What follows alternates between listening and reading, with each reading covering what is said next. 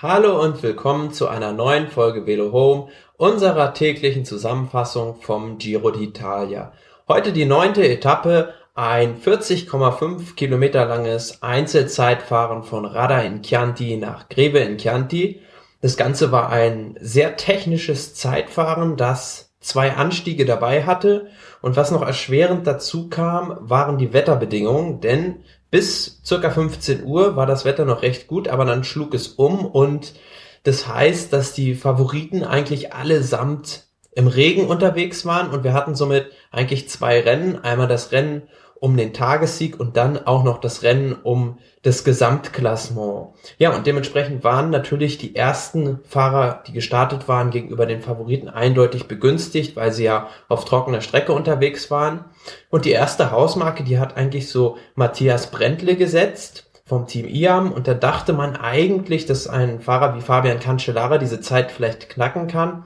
Er hat es dann aber nicht geschafft, sondern Primoz Roglic aus dem Team Lotto NL Jumbo, der übernahm dann die Bestzeit. Ja, und da kam auch von den Favoriten bis zum Schluss keiner mehr ran, weil eben das Wetter schlechter wurde und es anfing zu regnen.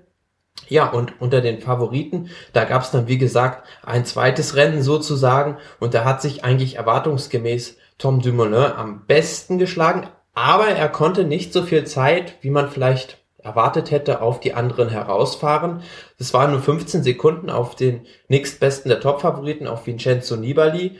Und ja, von den anderen drei großen Favoriten, Nibali, Landa, Valverde, ähm, hat sich eigentlich Mikel Landa überraschend gut geschlagen, hat nur ja, gut sieben Sekunden auf Vincenzo Nibali verloren und sogar vier Sekunden gegenüber Alejandro Valverde gut machen können. Aber man sieht zwischen, bei diesen Abständen schon, dass sich zwischen den großen Favoriten nicht viel getan hat. Sie kamen alle mit ähnlichen Zeiten ins Ziel.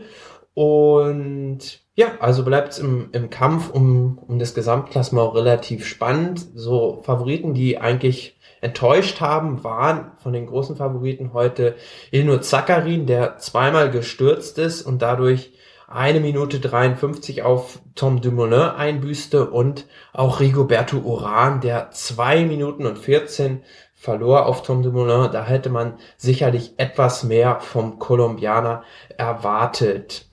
Ja, das Etappenklassement, wie gesagt, gewonnen hat die Etappe Primoz Roglic mit 10 Sekunden vor Matthias Brentle. Dritter wird Vegard Starke Längen mit 17 Sekunden Rückstand, vierter Fabian Cancellara, 28 Sekunden Rückstand, fünfter Anton Vorobiev mit 30 Sekunden Rückstand, sechster Bob Jungels mit 45 Sekunden Rückstand, siebter Stefan Köng mit 58 Sekunden Rückstand, achter Jos van Emden mit einer Minute 8 Rückstand, neunter Martin Chalingi mit 1,16 Rückstand und zehnter André Amador mit 1,19 Rückstand. Wie gestaltet sich das Ganze im Gesamtklassement?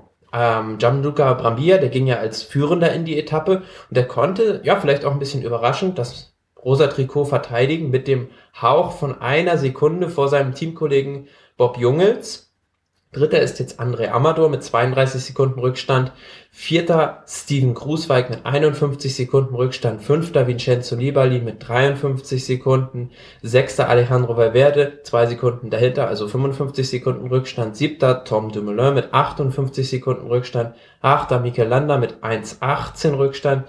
Neunter Rafael Maika mit 1,45 Rückstand. Und zehnter Jakob Fugesang mit 1,51 Rückstand. Also man sieht die Top 10 weiterhin innerhalb von zwei Minuten und zwischen den Ab, zwischen den Favoriten Nibali, Valverde und Landa, da sind die Abstände ja auch noch im sehr, sehr kleinen Bereich. Also ist noch weiterhin alles offen. Ja, dann kommen wir zur nächsten Etappe. Morgen, da ist Giorno di Riposo, also ein Ruhetag angesagt. Es geht erst Dienstag mit dem Giro d'Italia weiter. Dann haben wir eine ja, relativ schwere Bergetappe eigentlich schon auf dem Programm. Es geht über 219 Kilometer von Cambi Bisenzio nach Sestola. Es ist eine Bergankunft und schwierig werden vor allem die letzten Kilometer des Rennens, denn ja, so 16 Kilometer vor dem Ziel, da steht mit dem Pian del Falco ein Erstkategorie auf dem Programm. Der Gipfel wird 16 Kilometer vor dem Ziel erreicht und dann die eigentliche Ankunft in Sestola, das ist nochmal so ein Gegenanstieg, ein Berg der dritten Kategorie. Ja, und da gibt's eine sehr gute Möglichkeit für die Favoriten, um dann mal ihre Kräfte zu messen und zeigen, für die Leute, die sich stark fühlen, um sich, um sich dort zu zeigen, ja. Und da werden wir sehen, wie es dann weitergeht mit dem Gesamtklassement beim Giro d'Italia. Ja, und das soll es damit erstmal von unserer heutigen Zusammenfassung gewesen sein. Dann hören wir uns Dienstag wieder. Bis dann. Ciao.